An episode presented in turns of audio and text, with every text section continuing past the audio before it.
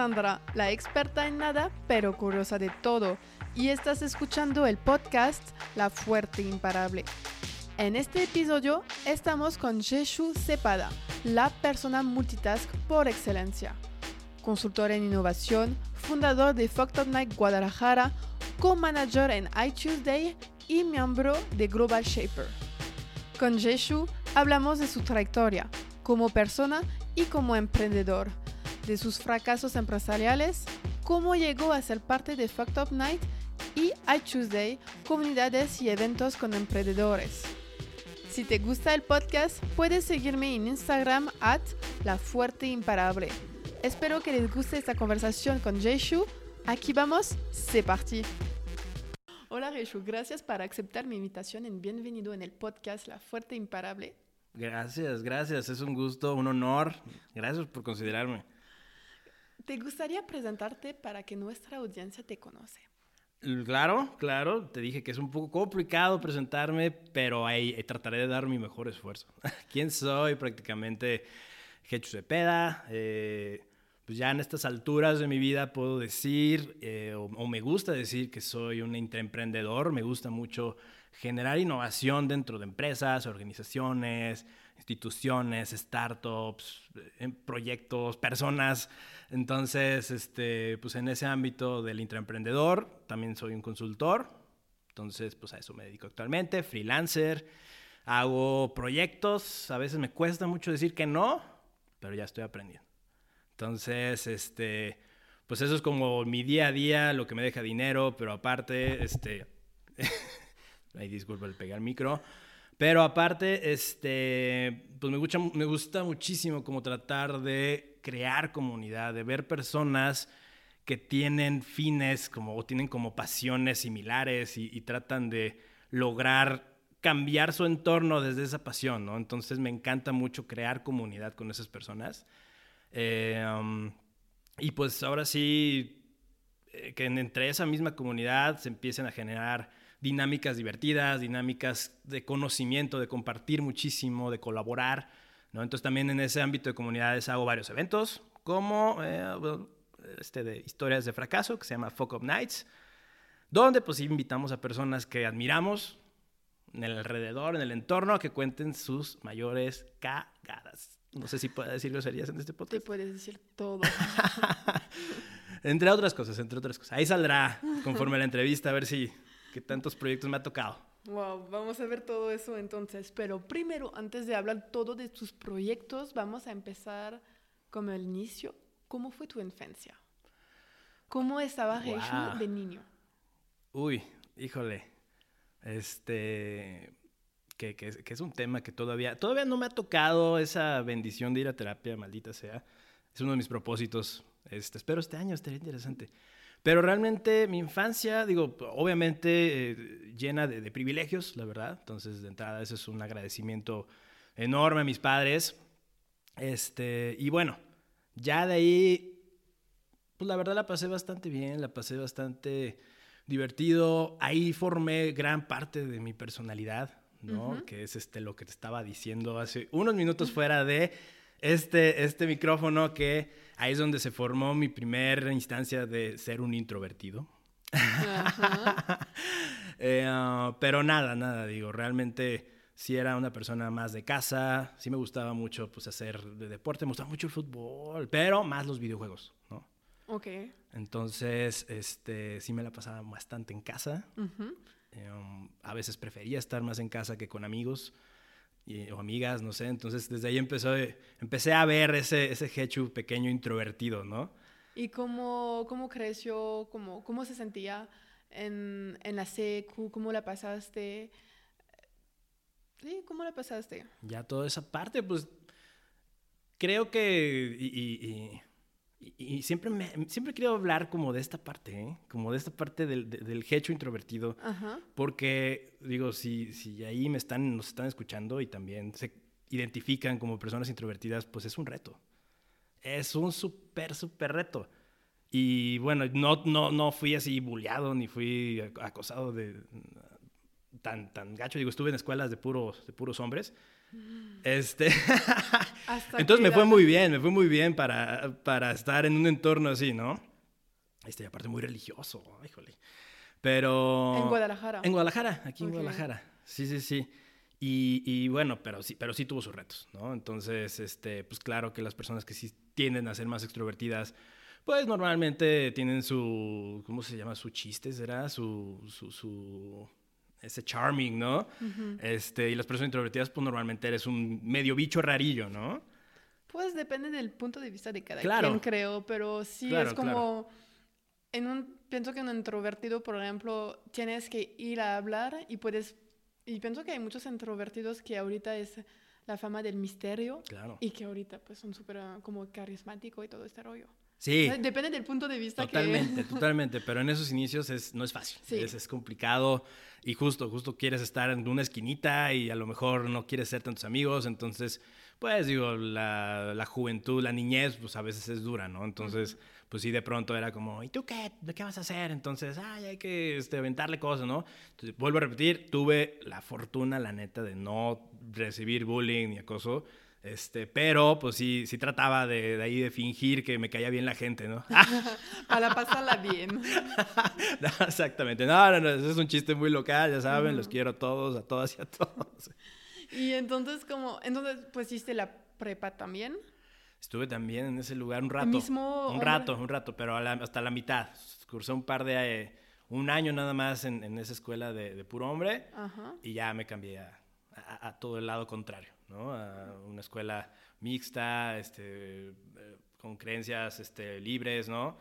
Eh, y bueno, ahí abrí por primera vez los ojos de muchas cosas, ¿no? Ah, pues sí, me imagino, no manches. sí, sí, sí, la verdad sí, sí, sí vivía en una burbujita, lo voy a admitir, ¿no? Sí era una burbujita estar en el mismo lugar, con las mismas personas durante muchos años, este, donde... y fue secu, prepa y primaria, Primaria, secundaria y poquito de prepa, ¿no? Entonces, no, y muchos, muchos de mis grandes amigos este, de hoy en día, pues estuvieron todavía ahí, terminaron y todavía se fueron a una escuela con, con, con este, similitudes, a una universidad, entonces, pues ahí sí. Ahí, este, ahí siguen ellos. Ahí, la llevan. y, ah, ok, entonces como cambiaste en la prepa y pienso que te ayudó un poco a como abrirte a los demás, especialmente a esta edad de como 16, 17. Sí. Donde nos aprendemos de nosotros mucho. Sí, claro, sí, sí, sí, pues ya fue todo, todo un giro, ¿no? De, de ser ese hecho que todavía como a los 14, 15, yo creo que, y te voy a decir esto, casi nadie sabe este dato de mí, una vez eh, por esa edad jugué más o menos 27 horas continuas un videojuego. No, Así, a este punto de no ver gente. Ahí supe que ya había algo malo, que eso ya no era sano voy a admitirlo públicamente. Entonces, este, sí, realmente estaba como en un punto estancado de, muchísimas cosas, ¿no? Obviamente, vuelvo a decir, desde un privilegio chido, donde no se sufría, pero en un entorno de mentalidad. Y ya cuando me cambié a este otro entorno, pues ya empecé a ver distintas cosas, ¿no? Empecé a eh, mirar distintas cosas, oler distintas cosas, escuchar distintas cosas, este... Opiniones. Claro, claro, claro, o sea... ¿Cuál fue tu, como, la cosa que te ha marcado lo más de un cambio de una escuela privada de puro hombres pues, ¿fue una privada también aún? ¿O sí. Fue de, una privada pero mixta y que no sin religión. ¿Cómo fue? como pues, pues, mira, de entrada, este, ya mi, mis este, habilidades sociales con las mujeres ya mejoraron, ¿no? De entrada, un poco, un poco mejor. Eh, no, pero definitivamente las fiestas, ¿no? Ah, ok, muy bien. ya era como, wow, ok, esto es... Esto ¿Existe esto también? ya es como las películas por lo pronto, ¿no? ya no es algo muy, muy raro, muy fresa, muy este, religioso, ¿no? Y, y, sí, ya después dices, oh, Dios mío, a esta edad se hacen estas cosas, por Dios, ¿no? Sí me sacó de donde dije, bueno, pues yo era el que vivía en su burbuja, ¿ok? La sociedad, pues avanza rápidamente. ah, qué cool. Y entonces, pues, este, vas a este preparatoria y ¿qué elegiste de hacer después de la prepa? ¿Te graduaste de la prepa y dónde vas? Sí, pues digo, en esa, en esa universidad este, también se podía estudiar la digo, en esa prepa, perdón, se podía también estudiar la, la universidad. Y pues el TEC. Ah, ok. Sí, ahí está, no podemos negarlo, ahí está en mi LinkedIn donde estudié. Pero sí, ahí estudié en el TEC. ¿Y qué estudiaste allá? Ay, Dios. Eh, Mira, según yo ya no existe la carrera, entonces no pasa nada si hablo abierta. Nada, no pasa nada, pero... Estudié creación y desarrollo de empresas. Creo que por ahí eh, otro, otro invitado, invitadazo también del podcast estudió eso. Sí, Carlos. El buen Carlos, mandamos un saludo. Este, sí, estudié creación y desarrollo de empresas. Fui una de las víctimas de un súper director, súper public speaker que te vendía lo que fuera y aún sigue siendo un súper tipazo. Un abrazote al Isaac Lucatero, pero, pero sí, sí, sí, me convenció la primera de que ahí era. Ahí es. Y entonces, pues, ¿cómo la pasaste y por qué elegiste de estudiar eso? ¿Tenías una preferencia en negocio? ¿Por qué de estudiar negocio? Justo, justo, no, justo no, no tenía idea de qué quería estudiar. Ajá. Pero sabía que quería ser empresario y tener empresas porque eso iba a ser cool y Ay, Dios, ahora que me escucho, no Pero digo, no, está mal, no está mal, está, está, padre para quienes lo hacen, pero no tenía esa idea y de qué quería estudiar, de qué me iba a servir para conseguir eso. Y la carrera, pues sonaba que podía. Sí, pues pienso que toda la gente que estudia negocio, la mitad no saben que quieren estudiar, entonces van en negocio porque, pues, ahí salen cosas. Sí, sí, sí, prácticamente, digo, este, esa carrera para mí opinión súper personal, es un hackathon, un startup weekend de, ¿sabe cuántos semestres? ¿Siete, ocho semestres? Por ahí, no me acuerdo. Eh, y un poco más caro, ¿no? Que un hackathon. y cuesta aparte. y cuesta. Pero no, no, la verdad mi, mi estancia ahí en el, en el TEC también me ayudó muchísimo, muchísimo, pues a, a definir la persona que soy hoy. Pero creo que toda mi vida en la universidad no sé, no sé, no, no, me, no me identifico todavía con esa persona que era en la universidad. Sí, normal, y yo, qué bueno, porque imagínate si tenemos que identificarnos a la persona de hace 10 años o 5 años, no, nadie gustaría, la verdad. Exacto, exacto. Es un crecimiento. Y esa el tech que viste tu, tu evolución de introvertido a no hablar a la gente, a hablar a la gente y ahorita cuando me dijiste que estabas introvertido, yo fue, claro que no, haces video YouTube, haces conferencias en frente de mucha gente, no me dices que estás introvertido, por favor que no. No, bueno, todavía los estragos de ser introvertido ahí están, este, antes de dar una buena plática, una buena conferencia, así entra muchísimos esos miedos, esos nervios, esos, esa ansiedad, esos tics, ¿no? ya, ya los puedo manejar, gracias a Dios, pero, este, pues sí, sí, sí, sí, este no, no, no, no mejoró, por, o sea, no, no, no es que mejore o no, perdón. Este, no evolucionó, más bien empecé a entender un poco que podía marcar mi propio camino, ¿no? Eh, a fin de cuentas, eh, pues sí, el, hecho de que fuera introvertido podía limitarme de ciertas cosas, a menos que yo decidiera lo contrario, ¿no? Entonces, eh, digo, ya en, la carrera conocí a, uno de mis mejores amigos, el, el buen Chesco Ramos, este, ahí, ahí también de la carrera, fuimos los dos muchachos rebelditos de, primeros semestres de la carrera que decíamos, es que pues parece que todos ya tienen este, su empresa de papá o de mamá, la empresa familiar. Este, y nosotros qué, güey, es como, no sé qué hacemos en esta carrera y pues qué, qué va a ser de nosotros, ¿no? O sea, qué camino tan complicado, porque sí conocíamos, hay muchas personas que pues prácticamente sí van a, hacer que la empresa familiar sobreviva durante las generaciones, ¿no? Lo cual está padrísimo, está increíble, pero nosotros no teníamos ningún tipo de, patrimonio así, este... Tenían que crearlo. Claro, claro, y era como, ¿y, por qué todo el mundo dice que, este, que es súper fácil, ¿no? Y, nosotros estábamos muertos de miedo por, por ese hecho de tener que crear algo, ¿no? Y este, pero bueno, lo, lo importante es que conocía una mente que me entendía, ¿no? Y que juntos nos empezamos a lanzar a hacer cosas. ¿Cuál fue la primera? Pues, ¿qué fue lo primero que hicimos? hicimos una pequeña, pequeñita agencia. Ok. Una agencia donde pues ayudábamos a, otras pymes a, a, como optimizar procesos de productividad. Okay. ¿Por qué? Porque era más o menos 2010 y la gente pues usaba muchísimos métodos tradicionales para tener sus documentos organizados, toda su, su, forma de trabajar, sus procesos. y nosotros llegábamos a digitalizar y darle tips de mejora. ¿no? Entonces, como, eh, ¿por qué no subes todo a Google Drive y lo compartes con todo tu equipo de trabajo? ¿no? ¿Y por qué no usas esta metodología, no?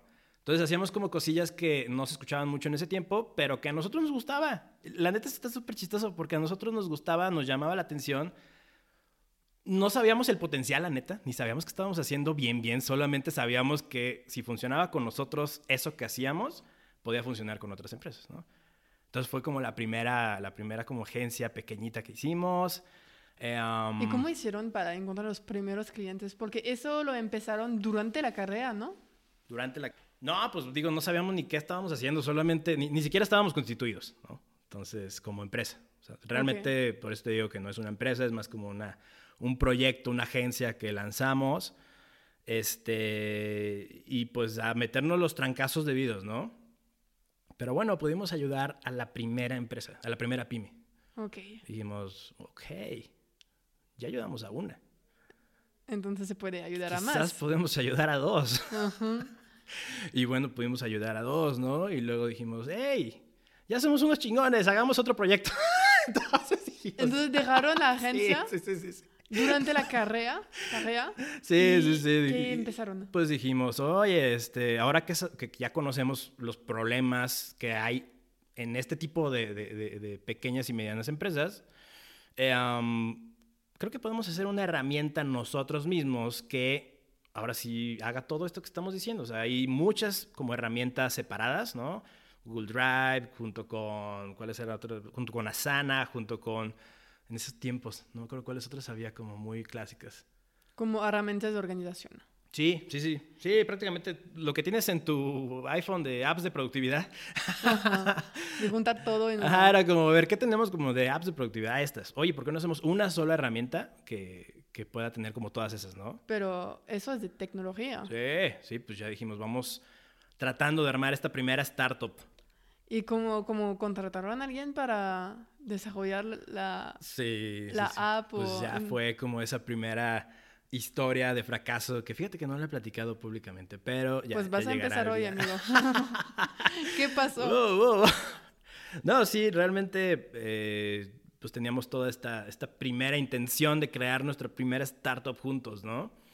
Eh, um, y, y, justo, pues sabíamos que necesitamos a alguien de desarrollo y dije, bueno, yo conozco a un cuate que es súper, súper crack en esto, la verdad, ha ganado un chorro de premios y va a los cacatones y nomás va porque es buenísimo y le gana a todos, ¿no? Esa es la persona. Entonces, este, pues sí, en eso estábamos de acuerdo. Y bueno, la persona, pues, de ser tan brillante, dijo, yo soy más brillante que estos dos muchachitos. Entonces, ahí me los voy a hacer medio mensos a estos dos, ¿no?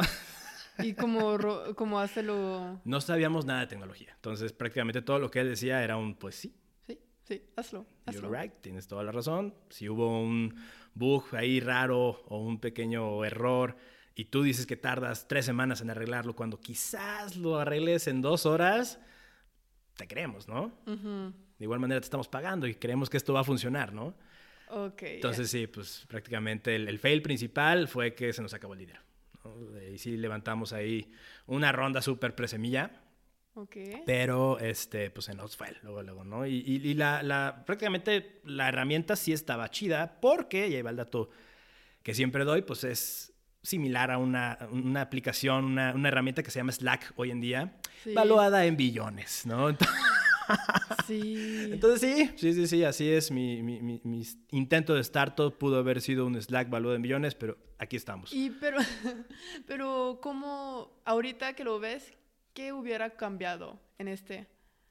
Sí, para que funciona, no iba a cambiar tu vida y todo, pero a este momento, ¿qué hubiera hecho diferente para que funcione este, este con esta persona, este con este proyecto, con esta persona? No, bueno, digo, prácticamente hubieron muchísimos otros factores que conllevaron a ese fracaso, ¿no? Y obviamente la inexperiencia era uno de ellos, ¿no? El querer, digo, una de las cosas que siempre digo es, vivan la experiencia, no se limiten a eso, pero tampoco creas que esa primera experiencia va a ser la buena. Entonces, la verdad, pues totalmente la falta de experiencia, el hecho de que pues si quieres crear una startup y si quieres estar a la cabeza de una startup, pues sí tienes que meterte ahí, por lo menos a saber las bases de muchos temas, ¿no? No necesariamente tienes que ser un experto en desarrollo, pero tienes que conocer las bases de ser un desarrollador, ¿no? No necesariamente tienes que ser mercadólogo, pero, pero tienes que saber cuáles son las cosas importantes de marketing, ¿no? Y exactamente, eh, digo, no, no, vas a ser el experto, los expertos son esas personas que te rodean, o sea, tu equipo de trabajo, pero pues si estás a la cabeza y, y, la verdad si no sabes por lo menos las bases de un tema que hoy en día todo lo puedes esas bases las puedes encontrar en YouTube, en, en Google, en Wikipedia, incluso, ¿no? Realmente no hay excusas, pues. Ah, ok, entonces de aprender y sobre todo, especialmente si empezamos una startup.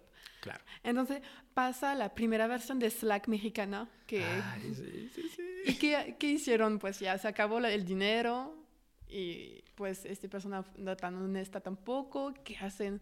Porque pues hay que hacer algo más o... ¿Estaban estudiando aún o no? Estábamos estudiando, todo eso a la par que estábamos estudiando, sí. Ok, pues siguiendo estudiando, pues nuevo proyecto. Claro, no, mire, y también es una cosa bien, bien maravillosa, este, que cuando, o sea, del, brinco que dimos de la agencia a la primera startup fue porque creímos que podíamos crear algo más, más cañón, más grande. Y una vez que empiezas, también no, no quieres parar. Entonces, después de la primera startup dijimos, güey, podemos crear algo todavía más grande. O sea, realmente todo este tema de que, ahorita, ahorita también ojalá nos toque hablar del tema del fracaso, pero este, yo sé, yo sé, les encanta que hable de este tema. pero justo, justo es, es, parte de eso, o sea, sí, fracasamos, pero ya que sabíamos que podíamos crear algo todavía más grande. Y te empiezas a volver un poco loco, que también es parte de ser un fundador de una, o fundadora de una startup, ¿no? Y empiezas a decir, es que si ya creamos algo tecnológico, ¿por qué no lo podemos aplicar algo más grande, a lo mejor impactar a la sociedad o empezar a hacer cosas muchísimo más importantes, más valiosas para la sociedad, ¿no?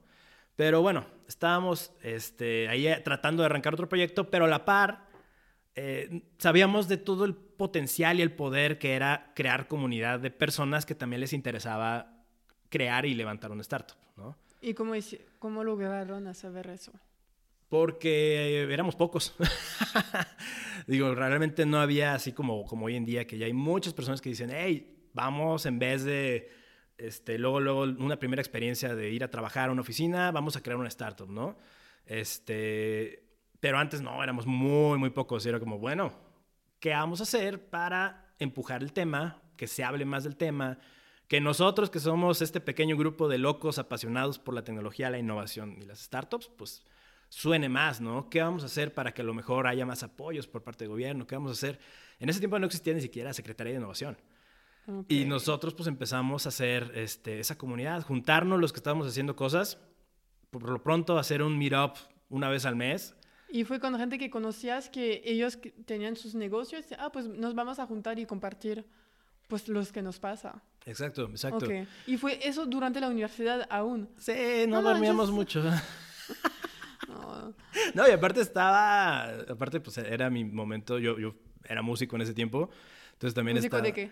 Yo, pues músico completo, o sea, piano, guitarra, voz, pero realmente estaba más en, en este aspecto de ensamble de, del TEC de Monterrey, pues es una agrupación que hace conciertos y hace obras de teatro, entonces también... ¿Pero en la parte organizacional o en la parte como de tocar? Eso era en la universidad en la universidad. No, bueno, más bien producían un evento donde nosotros podíamos entrar como músicos o podíamos entrar como voz o como intérprete, como, como baile. ¿no? ¿Y qué estilo tocaba? Eh, variaba, variaba, A mí yo, yo soy rock. Okay. Yo soy rock, mi voz es rock. Este, mira, vamos a decir esto aquí en Petit Comité, la mejor voz de Guadalajara. Nadie me va a decir lo contrario. Nadie lo sabe porque pues, no me han escuchado. Pero sí, sí, sí, la neta, tengo una voz chingona para la música y lo, lo aprovechaba ahí en el ensamble, me divertía mucho. Y género, pues era rock, lo que tocaban ahí. después, el siguiente semestre era un concierto de, de, pop, luego el siguiente semestre era un concierto de rancheras, pero pues ahí le metí a mi estilo, ¿no? Todo. Sí, sí, sí. Entonces ahí andábamos ocupados en la universidad. Sí, pues hicieron un montón de cosas, no manches. y es lo que estoy aprendiendo de muchos, es que la mayoría que hicieron universidad larga y que ahorita pues son emprendedor, la mayoría hicieron cosas alrededor de la universidad. Solo no se quedaron a hacer pura universidad ni nada más alrededor, pero o hacer negocios o intentar cosas o desarrollar una otra capacidad que puede ser arte, etcétera, y que pienso que es muy importante y podemos ver la diferencia ahorita de de que hay que aprovechar el tiempo libre que tenemos a la universidad, la verdad, porque después no hay. Sí, no, y vivimos en una época súper, súper este, privilegiada en ese aspecto. Mm. O sea, realmente hace, ¿qué te gusta? No sé, en los años 60, pues sabes que la posibilidad de aprender algo nuevo era muy complicada, ¿no? Este, en muchísimos aspectos de la sociedad, ¿no? Pasan los años y todavía era como, bueno, ya hay más libertad en muchos aspectos, pero realmente todavía no hay acceso, ¿no? Y hoy en día hay acceso, ¿no? Entonces, sí, internet tenemos todo. Sí, sí, sí, sí. Entonces realmente sí, sí, sí, sí. Excusas hay pocas para, pues, no probar todo lo que puedas probar en esa etapa, ¿no? En ese momento. y, y, quiero, lo siento, regresar al momento que dijiste, empezaron a juntarse con, sus, con tus amigos con varias personas. Sí, con varias personas de sobre temas de pues queremos emprender, cuál es tu problema, quizás te puedo ayudar o cosas así. Sí, sí, sí, sí. Sí, nosotros, este, digo, esa comunidad se llamaba Light Tuesday. Ok. Eh, um, estábamos, te digo, ahí pioneros en, ese aspecto. Claro que había como también otras comunidades especializadas, como los tipazos, tipazos de Hackers and Founders. Este, pero igual éramos un, este, y los emprendedores sociales de Social Valley. Este, y muchos otros, porque no me van a decir que no me acuerdo de ustedes. Pero, pero realmente éramos un grupito pequeño, pioneros realmente en eso, en, juntar personas con esos eh, fines similares, con esas pasiones similares, con esas ganas de que se escuchara el tema en todo Guadalajara por lo pronto. Y juntarnos una vez al mes, decir cómo vas, qué te puedo ayudar, cómo te puedo conectar, qué necesitas, este, qué hace falta, ¿no? En este ecosistema, en este lugarzote Hacen falta que lugares de oficina, sí, hacen falta, hacen falta políticas públicas, sí, hacen falta, hacen falta que se reestructuren programas de emprendimiento y de incubación en las universidades, sí, hace falta, hace falta pues no teníamos tantos canales de YouTube, pero pues contenido, sí, hacen chorro de cosas. ¿no? Pero ¿cómo hicieron? Porque lo que de, lo, de lo que te hablas ahorita es de 2010, más o menos. Y pues ahorita iTuesday es muy grande. Y como son, eh, ¿cómo hicieron para hacer que un grupito de, chip, de realmente de poquitas personas logran a, hacer cambios realmente en una ciudad? ¿Cómo, ¿Cómo se logró eso? Porque también pienso que, como lo dijiste, son diferentes actores que participaron a eso. Sí. Pero ¿cómo hicieron? Pues vamos a ir al gobierno y preguntar que nos apoya o cómo... Primero con mucha paciencia. Muchísima paciencia. Este, sí, la verdad, pues tratábamos de invitar a todos los que iban a esos eventos este, a, que propusieran, ¿no? ¿Por qué? Porque pues, nosotros éramos un par de mocosos, la verdad, y teníamos pues, entre 20, 21 años, 22 años, ¿no? Digo, o sea, para... Toda la gente que iban a tener de 20 años se van a sentir muy ofendido ahorita. No dije que no sean personas importantes, fregonas, valiosas. son jóvenes, oigan. pero aprendiendo muchas cosas y que no teníamos todos los herramientas para... No, no, no, bueno, pero realmente lo, lo, importante era, este, pues que sabíamos cómo decir, nosotros no tenemos la respuesta, no tenemos para nada la respuesta y, y ni siquiera se nos ocurre qué podemos hacer, pero ¿qué onda? ¿Tú qué harías? No, pues tal, tal, no te entiendo, pero estoy seguro que alguien más te entiende. Júntense y yo les ofrezco el espacio, yo les ofrezco la conexión, yo les ofrezco eh, las chelas, ¿no? Para que se cree esa idea, ese mindset y, proponerlo, ¿no? ¿Y dónde empezaron entonces al primero, al principio? Uy, ah, ¿dónde fue? ¿Dónde fue? Déjame le marco al chesco. ¿Pero fue en un bar o en un lugar como donde empezaron? Muchos sí empezaron en, en bar, otros empezaron en garage. Este, ah, súper, súper lugar que extrañamos mucho aquí en Guadalajara, Hacker Garage, era esa casa de, de las comunidades, ¿no? De estos eventos y de estas reuniones. Em, universidades de pronto se sumaban, eh, ciertos clusters o centros del, del, software que también íbamos ahí. Pues ahora sí donde alzaran la mano o donde nosotros tocáramos puerta y dijeran, órale, cáiganle. ¿Me van a traer gente? Sí, va. Entonces... Y entonces así se creció la comunidad como, ah, invita a tus amigos y invita a tus amigos y cada quien invitaba a su gente. Sí, y sí, creciendo. sí, sí, exactamente. De pronto, este, pues éramos 20 y de pronto éramos 30 y de pronto éramos 50 y de pronto pues las personas simplemente iban a, montones, teníamos 80, 100 personas yendo a nuestros eventos.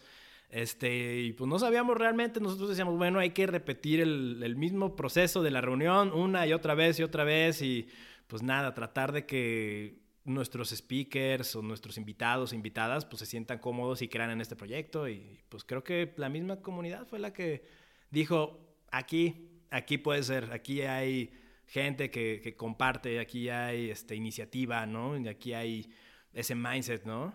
Entonces invitaba cada vez al mes, porque es muy, para mí es muchas cosas que, como es comunidad, gente que se apoya, pero también una vez al mes invitaba a un speaker a hablar sobre su empresa o su innovación. Sí, sí, sí, sí, o sobre un tema, eh, um, pero a la par también invitábamos a, las startups que estaban ahí, aquí en el entorno, ¿no? A las nuevas startups, oigan, pues vénganse a, a dar su pitch, ¿no? Platíquenos en qué andan. Y rompimos muchísimos tabús, muchísimos, ¿no? Las personas iban a nuestros eventos en trajeados, o sea, por Dios, iban en traje, corbata, y es que pues así es como debe ser. Yo, no, güey.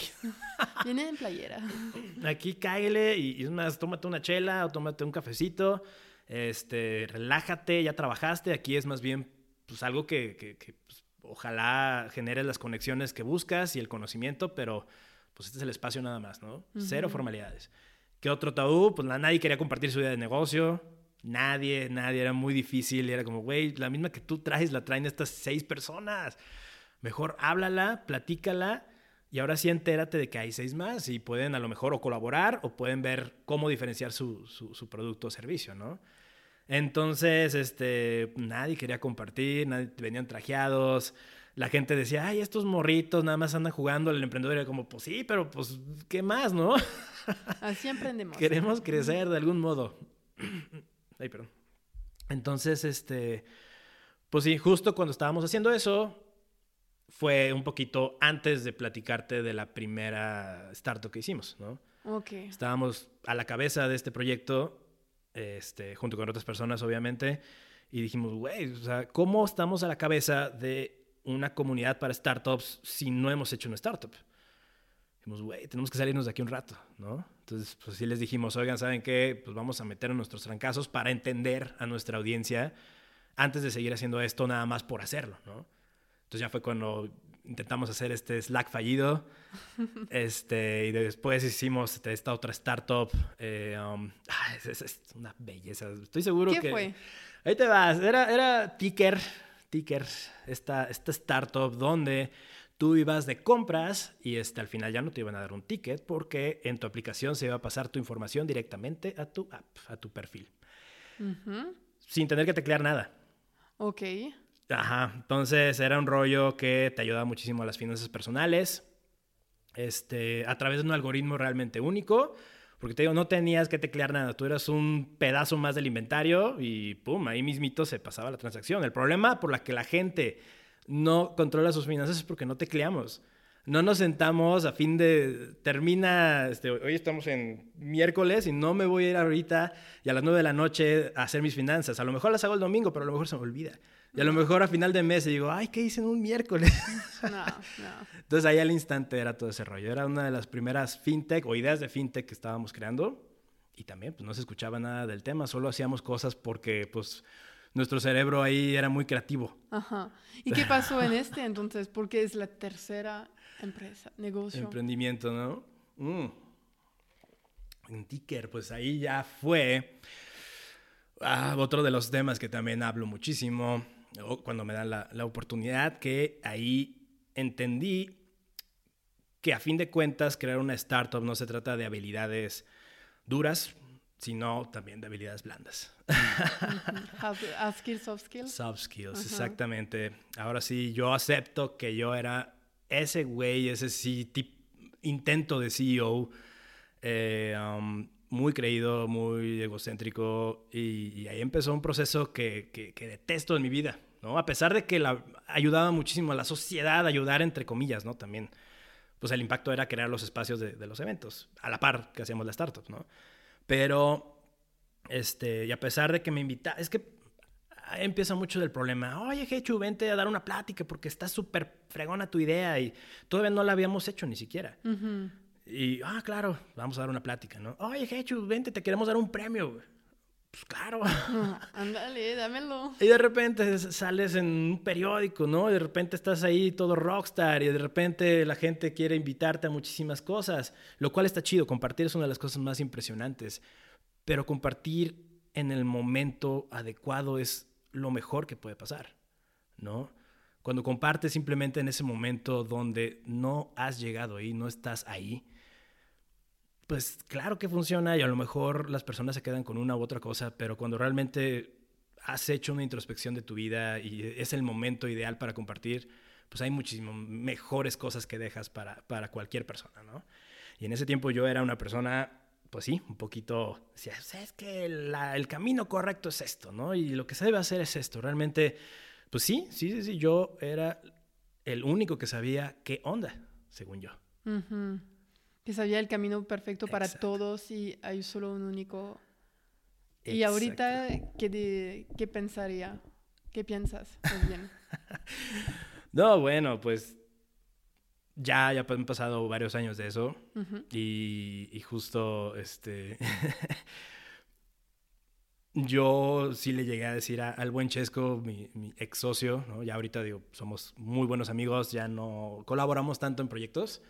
Pero sí le he dicho, oye, güey, perdón. Sí, yo era el berrinchudo. O sea, yo te eché la culpa a ti. Yo pensaba que tú eras el que no quería hacer las cosas así de grandes y así de geniales. Me decías que era paso a paso. Y yo te decía, no, es que eres una mente chiquita. Y yo era el berrinchudo, güey. Ok. ¿Y cómo hiciste esta introspección? La introspección. Pues te he de decir que no fue hace mucho. Pero no, pues no hay tiempo perfecto, creo. No, no, no, no. Claro que me hubiera encantado hacerla hace varios años y entender cosas más rápido. Por eso siempre digo, si tienen ese tiempo, si va empezando el año, si va terminando el año, si van a la mitad de año, siéntense un rato y empiecen a, a escribir, ¿no? A escribir qué ha pasado, qué has hecho. A lo mejor ahorita dijimos, oye, que has hecho muchas cosas en la universidad Sí, pero realmente el aprendizaje es nulo si no te sientas a analizarlo, ¿no? Y no importa, vale madres si estuviste en el ensamble y estuviste en un concierto súper grande y después te fuiste a una plática a Monterrey y después hiciste la expo más grande de Latinoamérica, sí la hice, para startups. No importa si haces todo eso, realmente es el mismo valor que cualquier otra persona si te sientas a analizarlo, si em, estás aprendiendo constantemente, qué estás haciendo, si cada paso que das le das un valor y ves las fortalezas y debilidades, en todo momento es lo mismo. Entonces, pues sí, esa introspección la hice, me hubiera encantado hacerla antes, la hice ya a mis, a mis 30 años, hace poquito, poquitito, tampoco soy un vejete. Otra vez una disculpa a las personas que... Sí, tiene más de 30. Todo el mundo va a estar ofendido. Todo el mundo, ya, aquí sos cancelado, hecho y cancelado. Y entonces, ¿cómo, cómo llegaste a, a este punto y a llegar, cómo conociste? Porque ahorita todo el mundo te conoce, obviamente, para Fucked Up Nights, que, quiero ir, nunca fue, pero quiero ir, pero estoy esperando a enero que hay una práctica. ¿Cómo llegaste a, a eso? Eh, um, Porque justamente habla de, de todo tu camino. Sí, sí, sí, sí. de eh, comunidad y de empresa y de fracaso. Es todo como se junta todo. Sí, sí, sí, sí. Y justo, eh, pues digo, Focus Nights me ha dado, me ha dado mucho, sobre todo en, la forma en que veo las cosas, ¿no? Y, vuelvo a lo mismo, si nada más estuviera haciendo las cosas por hacerlas, diría, ay, sí, es un evento muy chido que hacemos y hay mucha chela y la gente se la pasa chido, ¿no? Pero realmente, eh, pues mi forma de decir, güey, está bien que fracases, eh, no pasa nada, trata de aprender de eso y, si puedes aprender, entonces estuvo bien, ¿no? Y si no puedes aprender, ay, pues mucha suerte, ¿no? Pero ¿cómo llegué ahí? Pues también estábamos justo 2015. Ok. Digo, Fuck Up Nights es, este, para quienes no conocen sobre el movimiento, es una iniciativa a nivel internacional más de 300 ciudades, más de 90 países. Este sí, cachito de México en el mundo, está chido, aunque el nombre está en inglés. Pero este que comienza en 2012, donde pues ahora sí cinco personas que admiramos muchísimo, son emprendedores y emprendedoras que hoy en día traen muchos proyectos, han hecho muchas cosas por, por, por este mundo de las startups y por dejar un, un legado más chido para los, los, los, nuevos emprendedores, nuevas y nuevos. Y este, pues nada, se juntaban en un bar como buenos compas que eran, cada quien traía su proyecto, se juntaban una vez al mes eh, a echar mezcales. Y pues nada, no llegaban felices, la verdad. no llegaban a esa junta, reunión de compas, no llegaban felices, llegaban nefastiados, llegaban hartos. Lo único que platicaban eran puras, puras fallas, ¿no? Puras cosas de, este, ahora sí, vida sad, ¿no? Vida triste. Y nada, dijeron, oye, ¿por qué seguido nos invitan a platicar de que todo es muy bonito cuando emprendes, ¿no? Si la verdad se me acaba de caer un cliente, si la verdad la regué en esto y en esto, quiero compartir eso, eso. No me digan que compartan los cinco tips para tener este, el equipo ideal de trabajo, ¿no? Dime cómo no escoger a los que no deben ir a tu equipo de trabajo a través de las experiencias, ¿no? Y justo, este, pues, eh, crean esto, le dicen a la persona del bar, oye, déjanos hacer, déjanos compartir esto, danos chance. Cada uno de nosotros serán cinco. Vamos a compartir esos momentos de fracaso en cortitos, siete minutitos, para que no se aburra el público. Y el dueño del bar dijo, bueno, soy su compa, entonces sí. y listo, hicieron la primera edición de Focom Nights. Eh, um, y Pero dije, ¿cómo tú llegaste a, a, este? Porque esos son los cinco que lo empezaron. Eso fue, eso fue en 2012. Y aquí en Guadalajara, en 2015, pues me dicen, oye, está, está, este movimiento, esta iniciativa está libre. ¿no? Nadie, la, acá, lo, los que manejaban esta comunidad, pues ya decidieron hacer otras cosas. Ok. Mm. ¿En Ciudad de México o en Guadalajara también? En Guadalajara. Ok. Y pues yo dije, de aquí soy. De aquí soy, jalo, hacemos esto, al cabo hace super fit conmigo, ¿no? O sea, eventos un poquito más este, disruptivos, más irreverentes, este, pues la neta, chelear o echarte tus drinks en un ambiente formal es una de mis pasiones, ¿no? Para que las personas ahí levanten la ceja, ¿no? Entonces dije, esto hace super match conmigo. Uh -huh. Este, claro, yo, yo y, y Chesco también lo, lo, empezamos a organizar, ¿no? Y nada, hicimos la primera edición y luego la segunda y luego la tercera y dijimos, sí, esto llama, esto llama, no nos pagan por hacer esto, más bien nosotros pagamos por hacer esto, ¿no? ¿Qué podemos hacer para que esto funcione?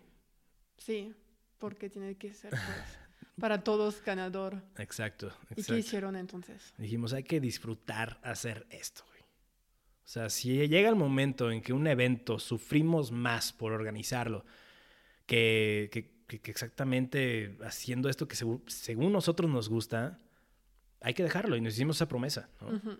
Dijimos, no vamos a, a, sufrir haciendo esto. Porque si de pronto, obviamente, llegaba, pues ya era una etapa más avanzada del famoso ecosistema, ¿no? Aquí de, de Guadalajara. Y, este, pues ya era un 2015, 2016 pues ya las personas te cerraban las puertas, te colgaban el teléfono, oye, ¿quieres participar? No, no, no, no, no, esas son tonteras y lo otro, sí, pero con mis condiciones. Y sí, vente, pero pues, este, nosotros lo organizamos y ustedes nomás este, ponen su linda carita. O sea, la verdad, era un, un sinfín de abusos. Ok. Y o sea, ahorita todo el mundo quiere sí a todos. Sí, caray. Sí, lo, lo, no lo voy a negar. este switch entonces? Porque nos enfocamos en lo que de verdad importaba. ¿Y qué? La comunidad, las personas. Entonces, si las personas estaban felices, si sabíamos eh, cuál era ese punto donde estábamos cumpliendo esa labor, ese motivo, esa, ese why de nosotros junto con esta comunidad, eh, um, no nos iba a detener nadie. Y claro, nos costó un poco porque de pronto llegaba alguna organización con dinero, con dinero no para nosotros, sino que mm. nosotros podemos organizar un evento grande y pueden tener una foto espectacular, pero van a sufrir haciendo el evento y nosotros, pues sí, vamos ahí. Entonces ya abusaban muchísimo, ¿no? Pero llegó a ese punto donde dijimos, ¿qué necesitamos para hacer el evento? Uno, la comunidad, ¿no? Ellos van a ir, la neta sí van a ir. ¿Qué otra cosa necesitamos? Este, speakers, pues la misma comunidad tiene potencial y son personas que pueden compartir, ¿no? Entonces empezamos realmente a concentrarnos en eso. Tenemos como una, una frase este, que es un, más o menos pues, concentrarse en lo que verdaderamente importa, pero este, aceptar la mierda. Ok. take, take the shit, ¿no? Entonces también aprendimos mucho de esa frase. ¿Por qué? Porque pues, cumplíamos realmente lo que esta comunidad quería, ¿no? Querían chelear, querían pasarla bien, querían escuchar y aprender sobre el fracaso y sobre todo querían un espacio seguro para hablar del fracaso. ¿no? Entonces, y muchas veces nos decían, "Eh, es que cómo pueden chelear en estos eventos, qué poco profesionales. Y yo, güey, es que esto que la es la comunidad, güey. ajá". Ajá. Entonces hicimos uno de los movimientos más acertados de, de Guadalajara, que es, no, güey, los eventos no van a ser entre semana, van a ser en viernes en la tarde-noche. Y entonces, güey, no mames, nadie va a ir, güey. Nadie va a ir, güey, porque qué hueva, o sea, aprender, ir a, a- a una experiencia formativa de aprendizaje en un viernes en la noche, te van a mandar a la fregada.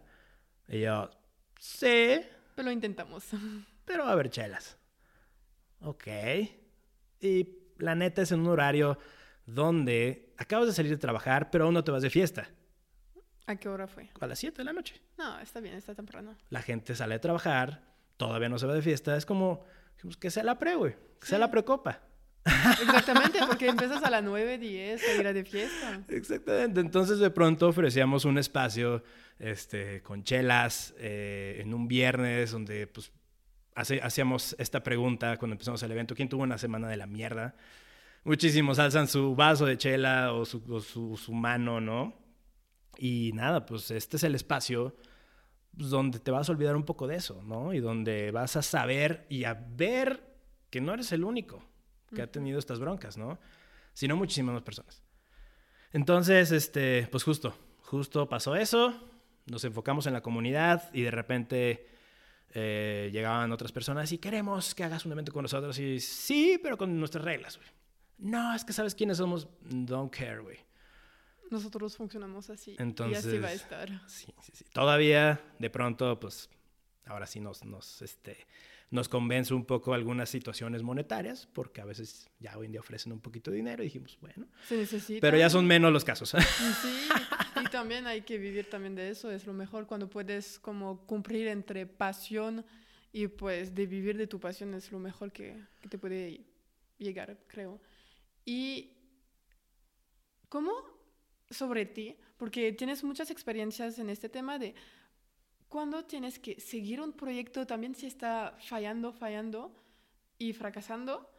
Y hay momento de decir, ya no, ¿sabes? No es el buen camino, tenemos que hace- hacer un stop, hacer una vuelta, pero o seguir, porque todo el mundo dice que no, pero sí, te lo juro, si pasa esta línea va a pasar, o de decir, pues no, hay que cambiar de camino. ¿A, cuál mo- a qué momento sabes que eso? No tengo idea. No tengo idea. Y no sé si alguien sabe la respuesta a eso. La verdad, lo que puedo compartirte es, es mi experiencia de, las, de, de cómo, este, cómo es difícil darse cuenta de algo, ¿no? Y es que no solo, no solo es en el ámbito profesional, es en todos los ámbitos, en la pareja, la familia, los hábitos. ¿Cuándo, cuándo decir ya? Es- Esa es una de las preguntas más imposibles y, y no sé si, no sé si hay una fórmula que hace más rápido ese, ese proceso. Realmente no sé. Cada Digo, quien suyo. Sí, sí, sí, es que cada, cada cabeza es un mundo, ¿no? ¿Estás de acuerdo? Y este, y bueno, creo que entre más eh, trates de, quitarte esa, esa, esa- mierda que uno tiene en la cabeza de, estar muy, muy tensionado porque a fuerzas quiere seguir ahí, a fuerzas quiere lograr esto, a fuerzas, a fuerzas, a fuerzas esa maldita palabra nos está privando de vivir muchísimas cosas, ¿no? Entonces, hay otra de, frase que me encanta muchísimo, que es, este, ¿cómo podemos hacer que las personas se relajen un chingo? ¿Cómo puedo decirte, oye, no pasa nada si te separas de esa pareja? Estás viviendo una pinche vida. Y si no estás descubriendo camino A, camino B, camino C, camino D, y estás diciendo, wow, de todos estos caminos, este es el que más me gusta, pues definitivamente no vas a, va- vas a llegar a una edad donde pues apenas vas a empezar, ¿no? Y vas a decir, oh, fuck, hubiera hecho esto hace 15 años, 20 años, 5 años, ¿no? Entonces, si te estás privando prácticamente de vivir esas otras experiencias, jamás vas a saber, jamás, jamás, jamás vas a saber el qué podría ser, ¿no?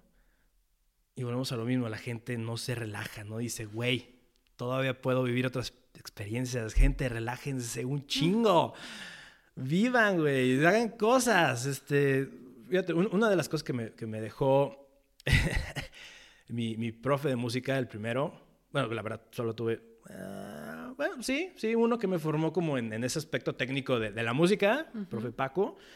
Eh, él tenía una frase muy interesante, me decía, tú métele putazos a la vida, ¿no? Métele trancazos a la vida, para todos lados, güey. Y bueno, lo hice y viví experiencias buenas, otras no tan buenas, pero me dejaron un chingo de experiencias, ¿no?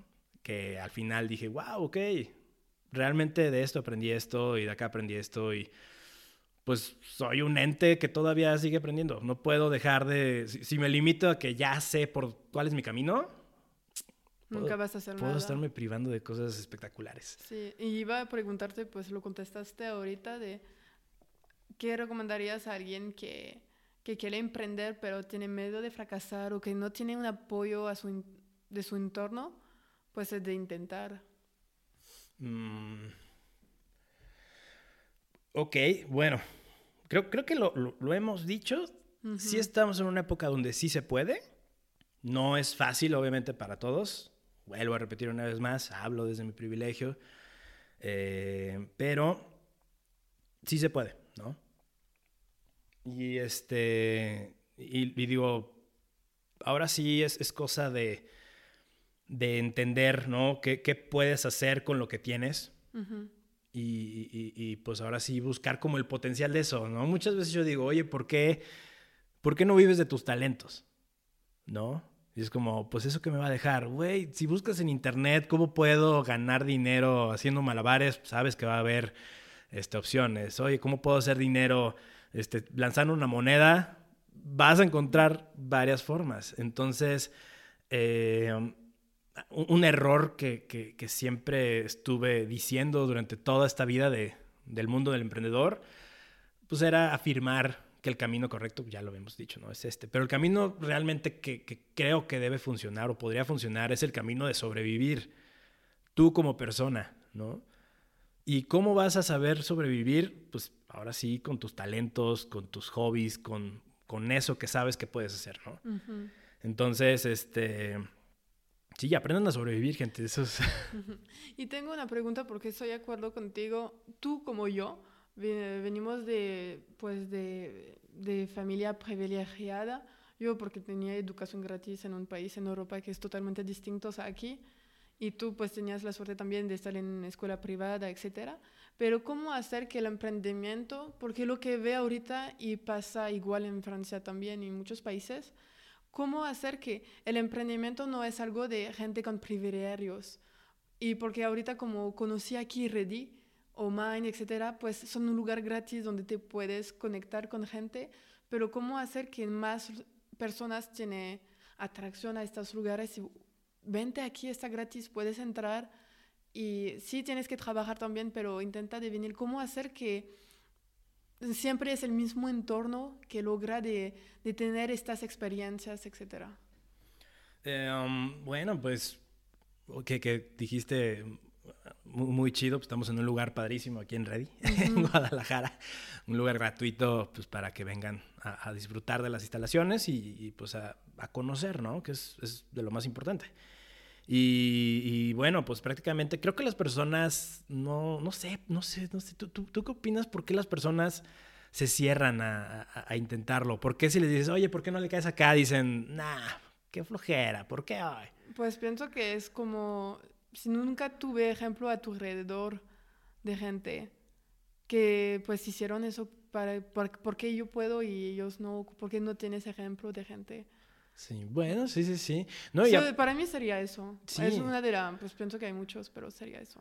Pues mira, también es, es este, es, una gran pregunta que no, no, se ha podido resolver aquí en el ecosistema. No se va a resolver hoy, seguramente. Ya sé, ¿no? Pues porque justo, justo estamos este, viviendo como esa parte, ¿no? O sea, eh, iniciativas, lugares, eh, oportunidades padrísimas que, que, no sé, que simplemente no se, no se están aprovechando, ¿no?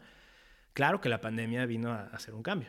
Y está chido. Sí. Está muy chido porque mucha gente pues tuvieron más oportunidades de, de ver que hay cosas que se hacen y en línea, se, ah, pues si existe en línea, existe en presencial.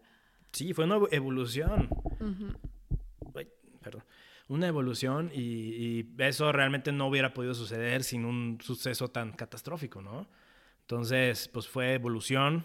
eh, um, evolución es evolución, no se puede definir si es para bien o para mal, solamente es evolución.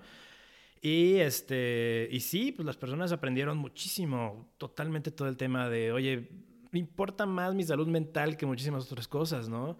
Sí me puedo conectar para esta junta donde manejo 30 minutos para una junta de 20 minutos, ¿no? Entonces, este, ha- hay muchísimos recursos ahí afuera, eh, um, más hoy en día, ¿no? Hace 10 años, 2010, sí, pues, bueno, más bien por 2010, 2011, pues no había todo lo que hoy en día tenemos, pero pues también hay que, hay que tener como ese criterio, ese pensamiento crítico de saber a quién sí hacerle caso y a quién no, ¿sabes? Porque de pronto damos tanta libertad también, ahora, ahora el otro extremo, ¿no? Damos tanta libertad a creer todo a todos que luego se viene todo el tema de, de, de- de fake news, incluso de estafas, ¿no? Entonces, este, digo, eso es solo un pequeño paréntesis. Ahí están los recursos, sigan a las personas adecuadas que a lo mejor eh, pues podemos recomendar a estos lugares. Pregunten, es una de las cosas que hemos dejado de hacer muchísimo. Ya la gente ya no pregunta mucho. Eso es cierto. Y es una de las habilidades más bellas de No todo. son curiosos. Exacto, tenemos que ser curiosos. Y Eh, entonces soy curiosa de algo. ¿Cuáles son tus...? Porque tuviste muchos proyectos antes. Mucho. y yo estoy algunos. segura que tienes en el futuro proyectos que van a llegar quizás o que puede ser adentro de organizaciones que tienes ahorita o que son proyectos también personal que quieres lograr algo y cuáles son. Pues, eh, um, digo, sí hay muchísimas, muchísimas cosas que sí quiero seguir haciendo. Proyectos que, que me encantará seguir tomando y, y colaboraciones que, que me encantará armar con, con muchísimas personas. Eh, um, justo ahora ya puedo decir que estoy en un punto donde me estoy enfocando en lo que me gusta. Me costó pues muchísimos, muchísimos proyectos donde dije, pues sí, le entro. Y es como, pero tú vas a hacer todo y tienes un millón de pesos en negativos. Es como, sí, estoy chavo y todavía, Mm. este, y, y, pues de eso se trata la vida, ¿no? De trancazos. Digo, tampoco se trata de trancazos todo, gente, no, no, no, no crean eso. Pero, pues sí, mucho tiempo estuve de, oye, pero tengo que vivir esta experiencia, ¿no? Si no la vivo, también no sabré qué me estoy perdiendo. Entonces, pues sí, me metí a, a- a trabajar en distintas empresas y, y- y, pues en muchas de ellas pues también le sufrí, ¿no? Le sufrí lo que, "Oh, es que pues está chido esto y a lo mejor la paga está chida, pero aquí no es, güey. Ujú.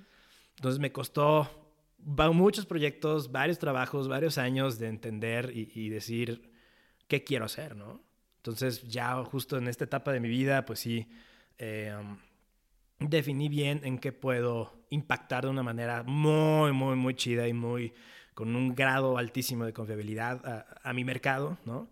A empresas, a emprendedores, emprendedoras, startups, organizaciones, pues todo, toda, todo, toda empresa u organismo que quiere seguir creciendo, ¿no? Y ese es como mi, mi, mi propósito de vida. Mi propósito prácticamente es lograr que des un siguiente paso. Eso es lo que me encanta, ¿no? Y um, pues digo, ahorita ya, ya tengo mis contenidos, o bueno, los estoy todavía terminando, los estoy probando. Eh, um, los he ya trabajado directamente con empresas, organizaciones, y, y- y realmente cada, o sea, estoy, estoy en ese punto de constante crecimiento y eso me fascina.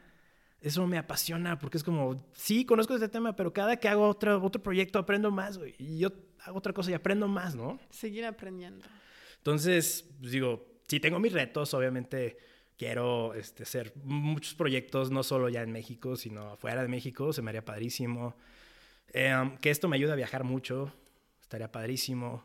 Pero pues, realmente te digo, llegué a ese punto donde si estoy creciendo, aprendiendo y estoy chido conmigo, está cool. y ojalá Felicidades muchos, por todo que hiciste, porque la verdad, este podcast, como pues, pienso que la mayoría de la gente que conoce Jeishu, Heishu, lo, la llaman, lo llaman como lo Ya te dije que quieren. podías decir Katsu, este, No, no, no, no. hasta Kechu, no. Pero mucha gente conoce tu vida de emprendedor, etcétera, y yo quería ir a más temas personales como tu vida, etcétera. Pero voy a poner en enlace como varios como entrevistas que hiciste más de lo que haces específicamente porque eres freelancer que apoya muchas muchísimas más de 50 empresas ahorita creo que tienes Sí, más, sí. ah, ¿Cuántas llevo hoy? No, no tengo la cuenta ahorita, pero pues digo, empresas aquí locales, nacionales, Ajá. internacionales. Este, digo, he colaborado pues con instituciones, universidades, gobierno, de todo de startups también startups. Hiciste todo y pues voy a poner varios que encontré que la verdad son muy chidos y para que la gente vea tu parte más profesional y que todo que haces. Pero ahorita estamos llegando hasta el fin de podcast Súper. y tienes que contestar a algunas preguntas que todo el mundo contesta. Porfa, porfa. Espero no haberme extendido tanto. No, no, está bien, todo bien. Si tuvieras la oportunidad de cenar con alguien, vivo o muerto, ¿quién sería? Am, uy. Este, pues, realmente me, me- me encantaría volver a tener una- un, un cafecito con uno de mis primeros mentores, el buen Gunther Pauli. Él es este, creador de esta filosofía de la economía azul. Este, pues ahí, tiene el- ahí está el libro y todo. Es una de las personas que más disfruta simplemente estar cerca de esta persona. Entonces, este, pues en su momento era un chavito que, pues la neta, la neta no sabía nada de nada. Solo estaba feliz de tener la oportunidad de estar echándome un cafecito con Gunter Pauli. Me encantaría hoy en día compartir todo eso que yo admiraba y sigo admirando de él, compartirlo ya desde otra perspectiva. Se me haría increíble. ¿Y cómo lo conociste?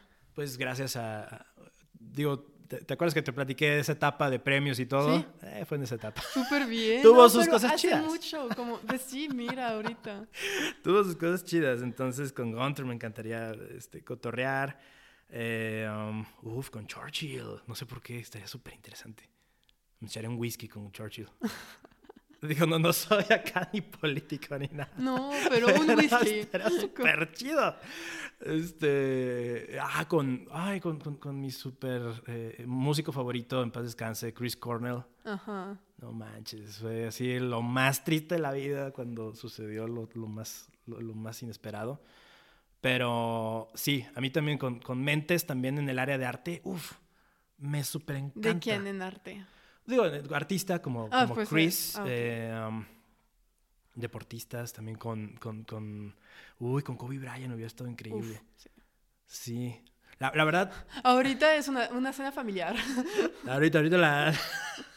Hay Churchill. Sí, sí, sí. No, no, no, ahorita con un par de sustancias. Oye, no, pero la, la neta sí, creo que de lo que más he disfrutado en, en- en- en- hoy en día de, de contenidos es justo, justo conocer cuál es el proceso creativo de, de artistas, de, de todas las personas, de deportistas, ¿no? ¿Qué hacen? ¿Cómo se sienten? ¿Qué, qué cambian cuando entran al escenario, ¿no? Y por decirlo como, como expresión, on stage, ¿no? Y sea dando un pitch, sea en un partido, wow, es lo mejor. Entonces, sí, conozcan, escuchen es- este tipo de entrevistas. Son, son padres. ¿Nos podrías hacer alguna recomendación de algún libro o podcast o película o música que te inspire? Mm, mm, mm, mm. Ah, híjole. Híjole, so- soy, soy malazo en eso. Y no, y no es porque no sepas, No, sino pero lo, porque... lo último que te ha gustado, que leíste, puede ser una revista, puede ser pues una película que viste que te emocionó realmente que te wow, es increíble. No me acuerdo del nombre, pero eh, se llamaba Detrás de una mente creativa en Netflix. Solo pónganle mente creativa, vean todo lo que salga ahí. Justo, justo aprendes muchísimo de por qué la gente confunde todo el término de innovación, ¿no? Y toda la gente habla de innovación, innovación, innovación. y es como, güey, sí sabes que un paso atrás está todo el proceso de la mente de cada ser humano, del proceso de creatividad de cada ser humano. Y hay personas que en, muchas pláticas me dicen, no, yo soy una persona cero creativa. Y es como, ¿has ido de viaje? Sí. ¿Y alguna vez has pensado o te ha recordado ese viaje a algo en un instante actual? Sí, eso es creatividad. Estás usando algo que viviste, una experiencia, para simplemente utilizarlo hoy en día. Y a lo mejor en ese viaje de Europa o a Sudamérica o a donde sea, tuviste un sentimiento de paz. es que ese sentimiento lo quiero trasladar a mi negocio. Esa es la creatividad funcionando. Entonces, todo, todo eso, cultura organizacional también, este, digo, ya libros que estoy leyendo actualmente, pues sí estoy leyendo Community, como estrategia de crecimiento, todo lo que haga estrategias de crecimiento para empresas, ahorita estoy súper en eso, cultura de trabajo, siempre es como mi, mi constante, ¿no? Eh, tampoco me sé los nombres de, de, este podcast, está en Apple TV, pero... Me, o sea, lo, me lo puedes mandar si quieres. Sí, Después si lo pongo en enlace. Eso hay que para hacer. que todo el mundo lo, lo les encuentre eso y lo hay que hacer, escuchar. Eso hay que hacer, exactamente. Pero sí, sí, to, todo ese rollo de eh, escuchar las, eh, las historias de, de, de, estas personas, su proceso y todo es exactamente lo que hago. Soy malísimo. No, no, te lo juro que llegó un momento de mi vida donde mi cerebro dijo, ya no quiero saber nombres puros conceptos. No sé por qué. Pero está bien. Hasta que lo tienes el, el, concepto lo puedes aplicar, es el más importante. En la primaria me sabía, secundaria y creo que todavía en la prepa me sabía el nombre de toda la persona que conocía. Y de repente llegué a un punto donde mi cerebro dijo, mmm, si quieres conocer a alguien más, primero quítale a alguien. Boga a alguien. Boga a alguien del mente. Sí, sí, sí, sí. Y justo me pasa para nombres, series, películas. Ay, vi la de Don't Look Up con Leonardo DiCaprio. ¿Y te gustó? Claro que sí. Es como maldita sea, o sea, muchas veces también le hemos tirado a la ciencia de que, ay, son bien aburridos y que tienes que llevar un proceso. Y luego es como, güey, pero ellos saben que, o sea, tú nomás eres alguien que quiere crear algo sin bases, güey. Tal cual. Genial. Y me gustaría saber si hubiera alguien a quien quisiera que yo entrevistara para hacer algún otro podcast. Sí. Alguien que conoce, quieres conocer la historia o alguien que tú conoces la historia y que merece de, de, un podcast para contar y que puede ser enseñanza para nosotros?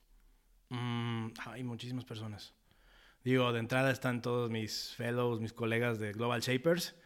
Este, Carlos ya lo entrevistaste, pero hay personas so, de verdad muy, muy chidas ahí. Este, eh, Neisa, Fabi, eh, Tadeo, Enrique, Enrique tiene una, un, un, un, Enrique se debería ser, ¿eh? Él, es como este, este chavito que está en biotecnología, pero nanotecnología, eh, pero aparte es este inversionista, pero aparte es súper hippie, tipazo, puede ser él.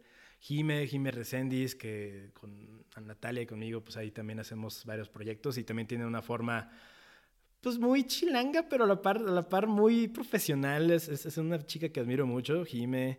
Eh, um... Es bastante gente. Sí. Los que necesites se los paso. Yo encantado, yo encantado. Gracias. ¿Y dónde puede contactarte nuestra audiencia que quieren saber más sobre ti o sobre Fucked Up Night o lo que sea, que lo que haces ahorita, de hecho? Sí, pues ahora sí, yo les diría, síganme en redes, la neta. ¿Instagram? Sí, en Insta, en Insta. Soy súper, súper abierto. Digo, no tengo nada privado. Este, todas las empresas ya tienen toda mi información y todo el mundo sabe mi vida. Yo encantado de compartirla. Entonces síganme ahí en Cepeda, arroba Cepeda. Y creo que ese es el username para todo. No busquen en lugares donde no deberían porque no sé, para todo uso ese username, ¿ok? Entonces, Cepeda en Insta, en Twitter, en este, LinkedIn, en MySpace, no sé, no sé dónde. Pues lo voy, los voy a poner los tres, los dos, Twitter y Instagram. Pienso sí, que son los dos más. Sí, o claro. LinkedIn también.